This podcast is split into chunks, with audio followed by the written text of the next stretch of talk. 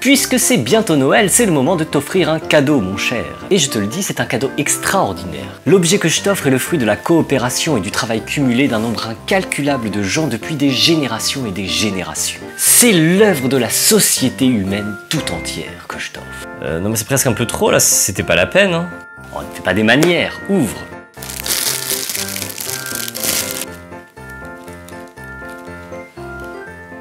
Un pull moche quoi. Oh, moche, euh, le poussin est quand même super bien fait. L'œuvre collective de toute la société, le fruit du travail cumulé d'un nombre incalculable de gens, c'est ça? Bah oui. Et pour le comprendre, il faut réfléchir un peu. Et on peut réfléchir notamment en lisant Adam Smith quand il nous parle non pas d'un pull, mais d'une veste en laine.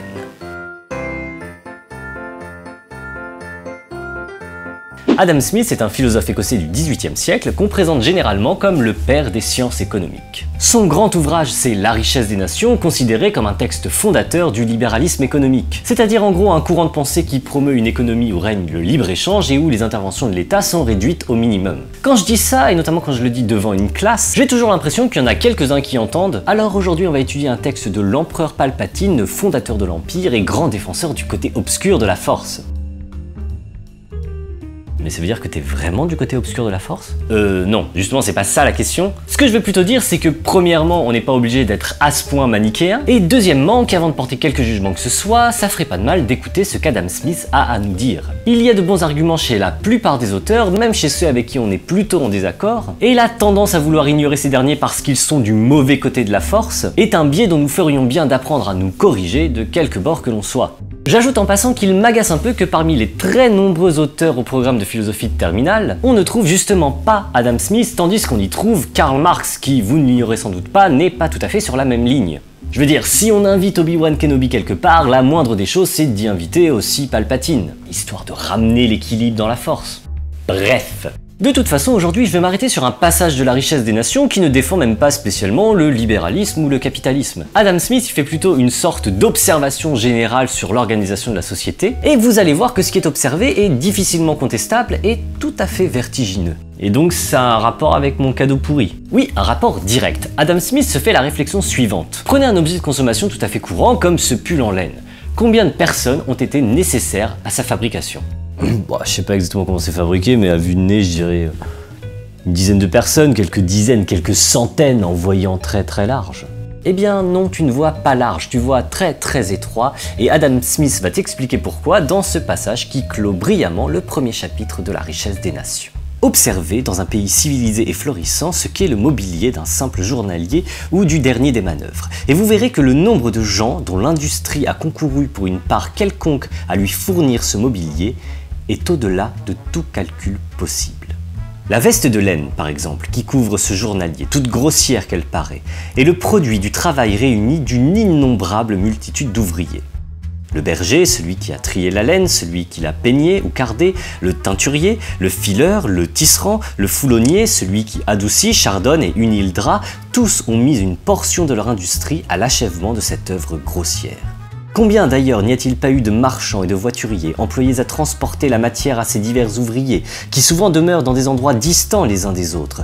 Que de commerce et de navigation mis en mouvement, que de constructeurs de vaisseaux, de matelots, d'ouvriers en voiles et en cordages mis en œuvre pour opérer le transport des différentes drogues du teinturier, rapportés souvent des extrémités du monde.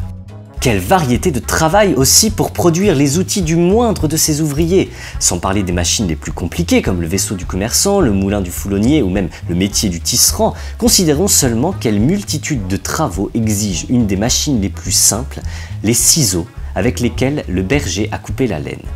Il faut que le mineur, le constructeur du fourneau où le minerai a été fondu, le bûcheron qui a coupé le bois de la charpente, le charbonnier qui a cuit le charbon consommé à la fonte, le briquetier, le maçon, les ouvriers qui ont construit le fourneau, la construction du moulin de la forge, le forgeron, le coutelier, aient tous contribué par la réunion de leur industrie à la production de cet outil.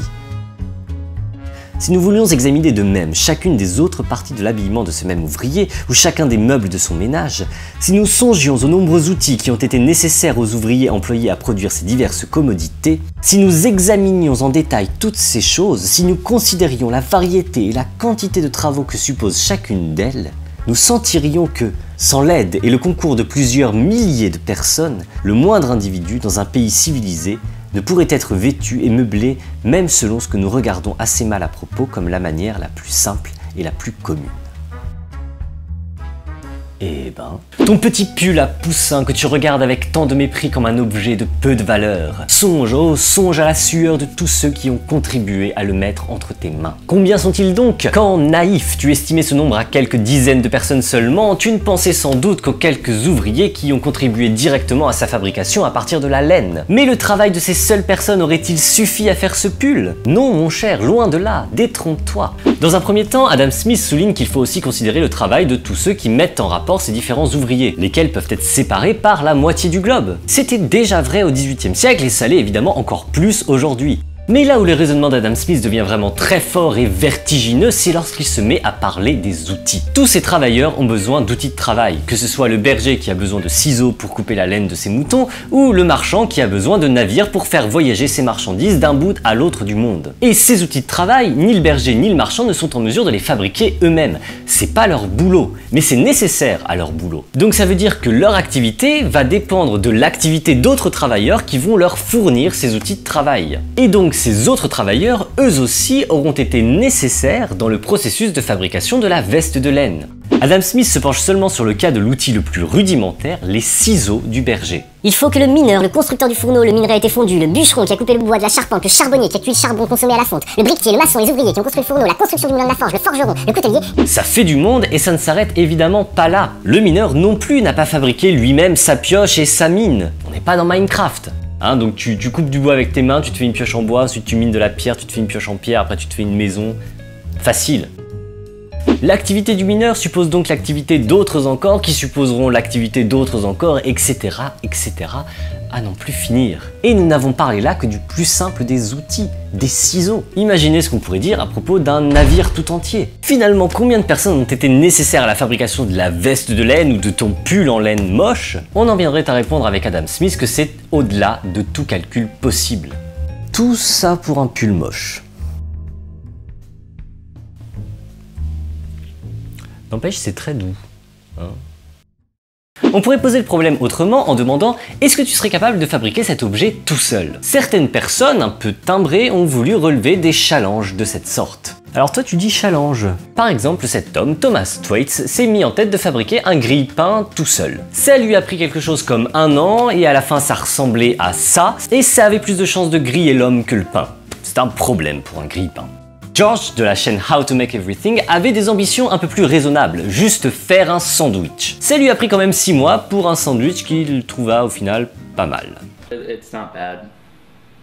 Ces expériences sont plutôt sympas pour mettre en scène le côté extraordinairement complexe de la production de biens qui nous paraissent pourtant tellement ordinaires. Ceci dit, je tiens à souligner que même dans ces deux cas, on est loin, en fait, on est très loin d'une fabrication à partir de rien. Ils ont à leur disposition des connaissances, des moyens de transport et surtout, surtout, des tas et des tas d'outils efficaces. Et on a vu avec Adam Smith à quel point la question des outils était cruciale. Thomas Thwaite utilise même un micro-ondes pour finir de fondre son acier. C'est pas un truc à faire chez vous les enfants. De toute façon, ne fabriquez pas d'acier. Et puis là, regardez-le, il a une pelle, des râteaux, c'est pas partir de rien que partir avec tout ça. Et certes, il fait pousser lui-même son blé et il traite lui-même les vaches, mais le blé et les vaches sont des espèces domestiquées qui n'existent pas telles quelles à l'état naturel. Leur création a nécessité un lent travail de sélection et donc les utiliser comme ressources, c'est pas partir de rien, s'appuyer sur le travail de milliers d'agriculteurs et d'éleveurs.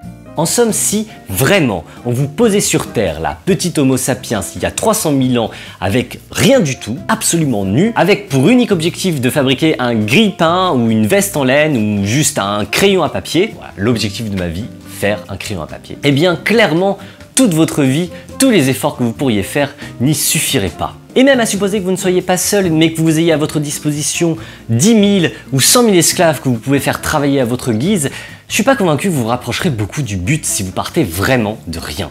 C'est ainsi qu'Adam Smith conclut son chapitre en disant en gros, prenez le mobilier des plus grands de ce monde et comparez-le à du mobilier Ikea. La différence sera moindre qu'entre le mobilier Ikea et tout ce que pourrait posséder le roi d'une tribu de 10 000 individus isolés du reste du monde. Tous les trônes que cette tribu de 10 000 individus pourrait construire à leur roi bien-aimé ne seraient jamais plus que le fruit du travail de 10 000 individus ce qui somme toute n'est pas grand chose. Tandis que le premier trône de céramique venu sur lequel vous posez nonchalamment vos fesses, et que n'eût pas négligé Marcel Duchamp dans sa grande sagesse. N'importe quel trône de cette sorte, dis-je, est le fruit du travail cumulé et de la coopération d'un nombre incalculable d'individus depuis des générations. Je pensais pas qu'il fallait toute une civilisation pour faire une cuvette de chiottes. Et pourtant si, vous ne ferez plus caca de la même façon.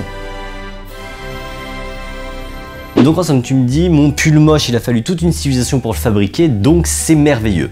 J'ai quand même l'impression que tu m'as fait un cadeau bien naze. C'est vrai qu'en tout cas ça m'a pas coûté cher, mais j'ai jamais dit que ça m'avait coûté cher, j'ai seulement dit l'objet que je t'offre est le fruit de la coopération et du travail cumulé d'un nombre incalculable de gens depuis des générations et des générations. Et ça c'est vrai, mais j'aurais pu ajouter que ce que je disais de ce pull moche est vrai aussi de n'importe lequel des objets qui nous entourent, à commencer par cet écran que vous regardez par exemple. Nous vivons au milieu d'objets incroyables, des objets incompréhensibles, des objets que personne, littéralement personne, ne sait fabriquer seul. Des objets à la fabrication desquels un nombre incalculable de gens ont, sans en avoir la moindre idée, participé aujourd'hui et depuis des siècles. Et ça, en soi, c'est déjà très étonnant. Et ce qui n'est pas moins étonnant, c'est que la plupart de ces biens, en dépit du travail colossal qu'ils ont exigé de la part d'un nombre incalculable de gens, ne coûte pas grand chose. Et eh bien dans le second épisode, j'en dirai un peu plus sur ces deux légitimes sujets d'étonnement, et je parlerai aussi de la fameuse main invisible d'Adam Smith. Oui, il avait une, une main invisible. Non, en fait non, c'est une blague. Mais de grâce pour l'heure, c'est Noël, alors ne sortons pas trop vite de cet étonnement. Prenez le temps de regarder toutes ces choses qui vous entourent.